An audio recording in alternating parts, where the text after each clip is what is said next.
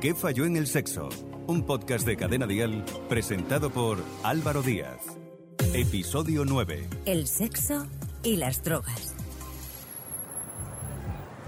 ¿Qué tal? ¿Cómo estáis? Soy Álvaro Díaz. Ahora que las restricciones nos lo permiten, estoy aquí en la puerta de una discoteca esperando a entrar. Hoy vamos a hablar de sexo y de drogas.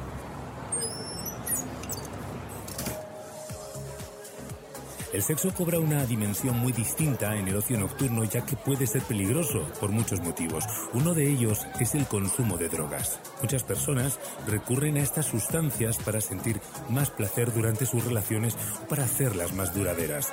Sin embargo, estas prácticas pueden tener consecuencias muy graves.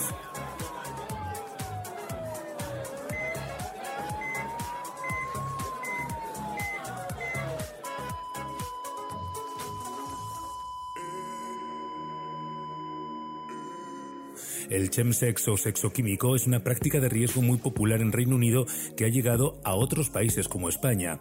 Consiste en mantener relaciones sexuales bajo los efectos de las drogas y las más utilizadas son la metanfetamina, la cocaína, el popper o el éxtasis líquido, entre otras muchas. Aunque pueda parecerlo, no es un fenómeno marginal. Se practica en fiestas a las que acuden hombres y mujeres de cualquier edad, aunque es más común en varones de entre 30 y 40 años. Existen aplicaciones para encontrar este tipo de eventos, por lo que está al alcance de cualquiera. Se consumen diferentes drogas a la vez, lo cual supone un grave riesgo de sobredosis. En estas condiciones, el sexo puede llegar a durar 72 horas sin interrupciones. Yania Concepción Vicente es psicóloga y educadora sexual. ¿Qué motivos pueden llevar a alguien a practicar chemsex? Hola Álvaro. Bueno, los motivos pueden ser muy diversos, así como diversos podemos ser las personas, pero lo voy a resumir en tres dimensiones. Por ejemplo, desde lo social, un motivo puede ser el uso de las nuevas tecnologías que difunden y organizan estos encuentros y que también dan acceso al ligue y al experimentar. Como por ejemplo también están las apps de, geolocalización como. Grindr. Esto puede estimular y motivar. Desde lo relacional, es decir, cuando nos compartimos con otra persona, en las sesiones esto, esta práctica puede incrementar el estímulo de los sentidos, intensificar el placer y la duración de los encuentros. Como tú bien dijiste, horas o días. También el motivo puede también ser adentrarse a nuevas prácticas sexuales con otros cuerpos. Y desde el plano o la dimensión personal puede también motivar a la desinhibición, el desconectarse, el darse oportunidad para poder experimentar nuevas cosas, el sentirse deseado, un espacio donde puede ser y estar sin tener que pensar mucho, solamente centrarse en el disfrute. También me gustaría mencionar posibles factores que pueden influir en esta práctica, en que motivan a las personas en esas prácticas, como son el evitar o evadir la xerofobia, la homofobia interiorizada, el evitar las sensaciones de rechazo, la soledad también, que entra en la parte emocional y psicológica, porque las sesiones son unos espacios de de disfrute, de desconexión, de compartirse, de conocer. Y estos espacios pueden motivar bastante también, porque no, no tienen que dar explicaciones y solamente dejarse llevar. ¿Qué falló en el sexo? Un podcast de Cadena Dial presentado por Álvaro Díaz. Alejandro Fernández es psicólogo, sexólogo y terapeuta de parejas. ¿Por qué el sexo químico es más frecuente en hombres? ¿Existe algún patrón frecuente? El consumo de drogas en contextos sexuales, pues la verdad es que ha existido siempre, ya sea en entornos relacionados con la prostitución femenina y el consumo junto con sus clientes, o en algunos locales de intercambio de parejas o singles, o simplemente en el ocio nocturno, ¿no? a las salidas de las discotecas en las que bueno, se pueden realizar cierto tipo de encuentros. Sin embargo, en estos grupos no se encuentra presente una serie de elementos diferenciadores que sí se dan en el chemsex. El primero de los elementos sería la alta disponibilidad de sustancias y el fácil acceso que tienen a, a la droga. En segundo lugar, yo creo que sería destacable ¿no? la alta permisibilidad que existe en ciertos contextos del consumo de drogas de tipo lucrativo, por mera diversión. Esto puede hacer que algunas personas, debido a la presión del grupo, eh, se puedan decantar por el consumo.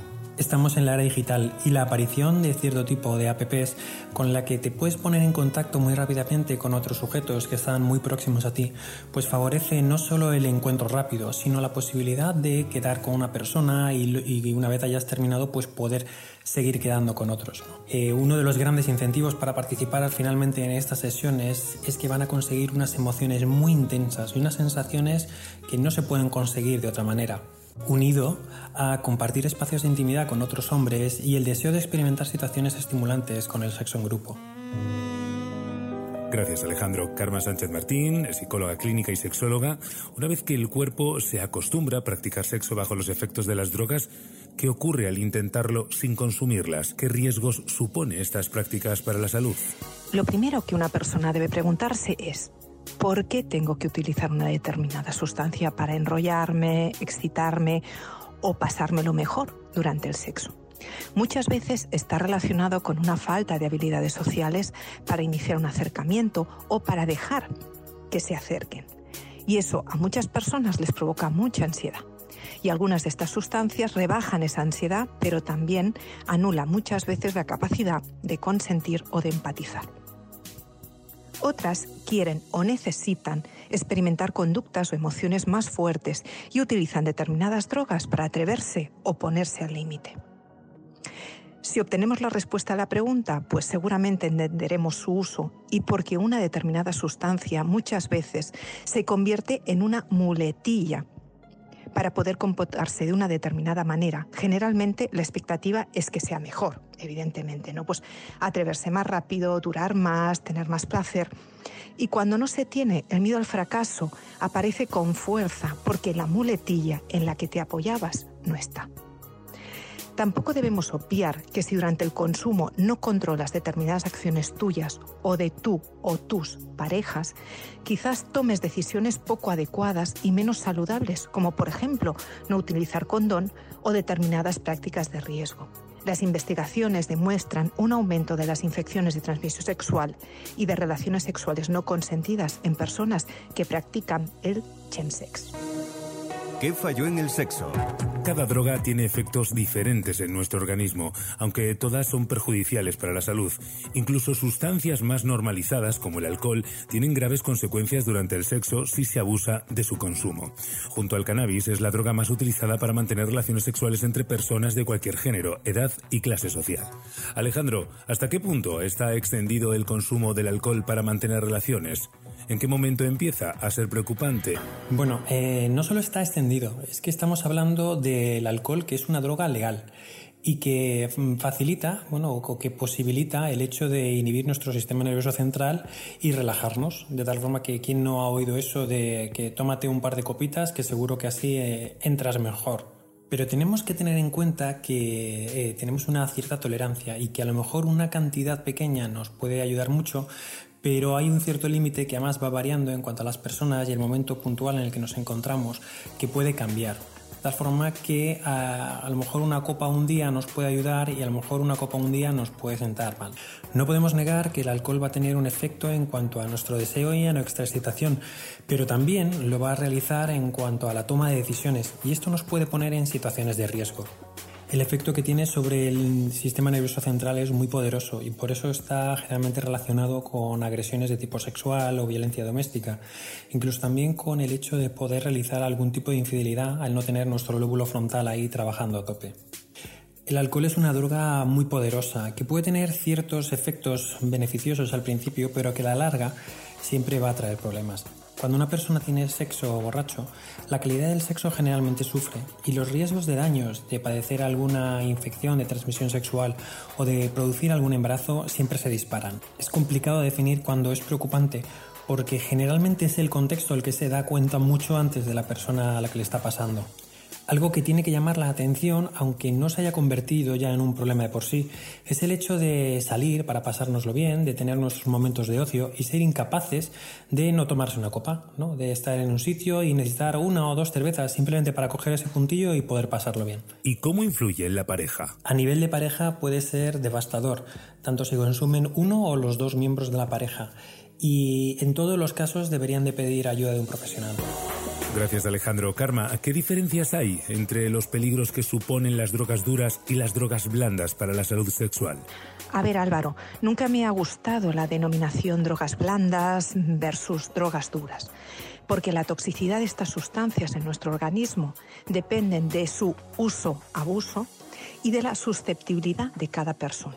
Es decir, el alcohol no es menos tóxico porque sea ya una sustancia utilizada en nuestra zona geográfica desde hace siglos y siglos. Y en cambio otra droga, otra droga ajena a nuestra cultura o más actual sea per se más nociva. Quizás diferenciaría entre los efectos a corto plazo por el propio efecto de las sustancias en todo el organismo, en la respuesta sexual y sobre todo en las expectativas al utilizarla.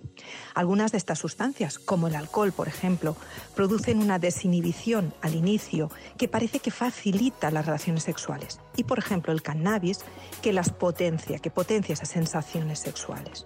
Pero la otra cara de la moneda es que si la persona se pasa con el alcohol puede provocarle un problema de erección si es chico y de sequedad vaginal si es chica. Y con el cannabis si se abusa, que provoque un desinterés en la propia relación sexual, ansiedad o incluso alguna que otra paranoia. Sus efectos a medio y largo plazo es que todas, duras y blandas, acaban afectando al desempeño sexual. Siento ser tan tajante, Álvaro, pero es así. A la larga afectan a la respuesta sexual tanto en hombres como en mujeres. Por ejemplo, está demostrado científicamente que fumar un paquete de tabaco diario durante muchos años provoca arteriosclerosis y las arterias más afectadas son las coronarias y la peneana. Y en algunas ocasiones, al dejar la sustancia, los efectos nocivos revierten, pero no siempre ocurre así. He atendido a muchos pacientes que después de un abuso prolongado de cocaína o alcohol, a pesar de llevar limpios dos o tres años, no se recuperan de una disfunción eréctil o de anorgasmia. Yania, al hablar de sexo y drogas se suele pensar en sustancias menos accesibles que el alcohol y el cannabis. ¿Qué normalización de estas drogas supone un peligro adicional?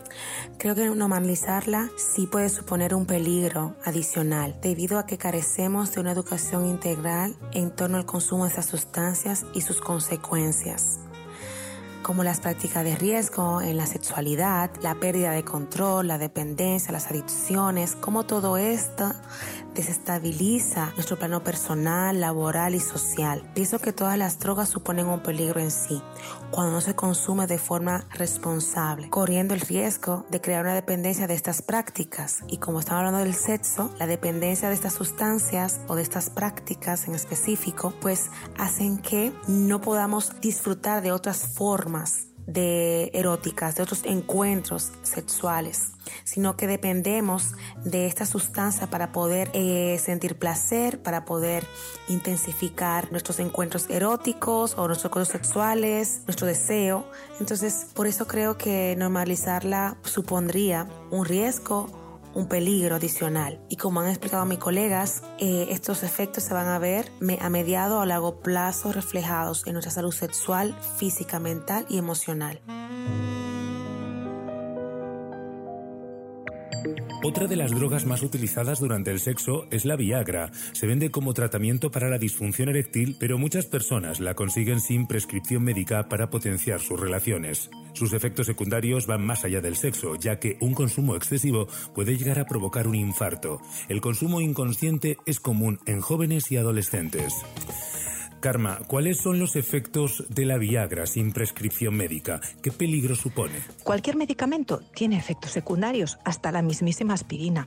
Pero está claro que si ponemos en la balanza los efectos beneficiosos, compensan los negativos. Cuando un hombre toma Viagra bajo prescripción médica y comprada en una farmacia, porque tiene un diagnóstico de disfunción eréctil, el profesional de la salud conjuntamente con el paciente valoran que el beneficio es mayor que los efectos secundarios y que además no está tomando ningún otro fármaco que interfiera en su acción o que sea incompatible. Pero muchos jóvenes no necesitan el Viagra porque su respuesta sexual es totalmente normal. Lo que ocurre es que la utilizan para neutralizar los efectos de algunas de las drogas depresoras. Es decir, te administras una droga para tener unos determinados efectos y como esa droga puede provocar problemas con la erección, pues es como el antídoto. De hecho, muchas veces el mismo individuo que te facilita la droga también te vende la pastillita azul. En otras ocasiones, algunos chicos jóvenes y también adultos, ante la ansiedad de las primeras veces o el miedo a no estar a la altura, utilizan la Viagra para sentirse más tranquilos. El peligro vendría en la mezcla con otras sustancias, por ejemplo con nitritos, en que muchas veces hay Viagras falsas que ves a saber los componentes que han utilizado para su fabricación y también en la dependencia psicológica, porque si el chico piensa que si no se toma la pastilla azul no va a funcionar correctamente, pues el efecto de la profecía autocumplida, es decir, no llegará a tener una erección o la acabará perdiendo durante la relación sexual. Yania, ¿por qué el consumo de Viagra sin prescripción médica es frecuente entre los jóvenes? El consumo de Viagra es frecuente entre los jóvenes por las altas expectativas que tienen estos en el desempeño sexual. También por el sentimiento de inseguridad, por el temor a quedar mal, de no ser lo suficientemente bueno en la cama, lo cual le genera una ansiedad anticipatoria en el encuentro sexual, por esta presión que tienen ¿Y de dónde viene esta presión? Pues claro, mis amores, viene de la educación pornográfica que les dice cuánto tiempo tienen que durar, cómo debe ser el pene, el tamaño y la erección. Entonces, esto los codifica, le genera y le inseguridad, desconfianza y ¿qué hacen? ¿Cuál es el método más fácil para sanar esto? Para evitar sentirse así, pues la patillita azul, que lo tengo a un acceso rápido. Entonces, entender esto es importante porque esta falta de educación sexual es lo que hace que más jóvenes consuman la Viagra como una forma de evitar sentirse incómodos y de poder cumplir con lo que se espera. Y lo pongo entre comillas socialmente, que es que tiene que ser suficientemente bueno en la cama. Entonces, es importante tener esto en cuenta. Los jóvenes están consumiendo por esa falta de, de información y de autoconocimiento. Y por eso la educación sexual integral es importante. Y Alejandro, ¿de dónde nace el consumo ilegal de este tipo de medicamentos? ¿Cuáles son los mayores mitos al respecto? Partimos de la base de que estamos en una sociedad muy medicalizada y que bueno, tenemos mucho acceso también a internet y la gente pues hay que reconocer que le da vergüenza ir a un profesional y hablar de sobre su intimidad o sobre su ejecución en las relaciones sexuales. Es muy común, bueno, eh, yo en consulta recibo muchas llamadas que no se atreven a hablar ¿no? y, directamente cuelgan, ¿no? que tienen dos o tres intentos y no son capaces de, de poder pedir ayuda. Eh, de tal forma que el acceso a este tipo mm, de, conocimientos que nos puede dar Internet pues puede llevar a la confusión de identificar que yo puedo llegar a necesitar eso cuando en realidad, pues para empezar, no lo necesito. Y es que en realidad hay muchos mitos relacionados con todo esto. ¿no? Primero que pensamos que la biología o las condiciones de cualquier otra persona van a ser exactamente igual que la nuestra y que si a uno le ha funcionado, pues a mí también me va a funcionar. No son pocos los hombres que han venido a mi consulta después de haber tomado Ciales y Viagra y seguían con la misma disfunción eréctil. Además se creen que es un medicamento infalible, ¿no? que me lo tomo e inmediatamente después pues voy a tener una erección de lo más poderosa, cuando no es así. Ni siquiera afecta al deseo, es decir, podemos consumir cierto tipo de medicamentos y si no hay una fase previa de deseo tampoco va a haber una erección. Siempre que vayamos a consumir cualquier tipo de medicamento es necesario e imprescindible que haya una prescripción médica de por medio. Gracias Alejandro, Karma y Yania. ¿Qué falló en el sexo? El sexo y las drogas van unidos de la mano en muchas situaciones. Se trata de una realidad cada vez más frecuente que pone en peligro la vida de miles de personas. Es importante conocer el riesgo de estas sustancias y de su uso prolongado a la hora de mantener relaciones sexuales y de acudir a un especialista si normalizamos este tipo de conductas. Si tienes cualquier tipo de duda, no dejes de escribirnos al WhatsApp del programa 659 35 12 17. Y no olvides buscar y seguir en sus redes sociales a nuestros expertos, Karma Sánchez Martín, Alejandro Fernández y Yania Concepción Vicente. Yo te espero en el próximo episodio de ¿Qué falló en el sexo? ¿Qué falló en el sexo? Guión y producción, María Aragonés. Dirección y presentación, Álvaro Díaz. Con la colaboración de Yania Concepción. En Instagram, arroba yaniaconcept, psicólogosexual.com y carmensánchez.com.